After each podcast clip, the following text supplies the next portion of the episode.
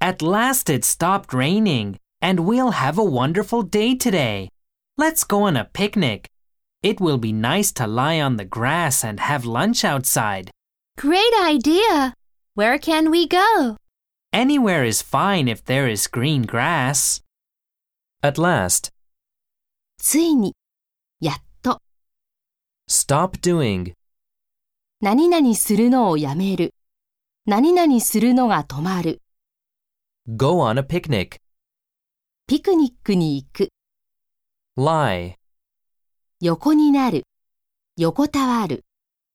grass, 芝生。 anywhere is fine. どこでもいいですよ。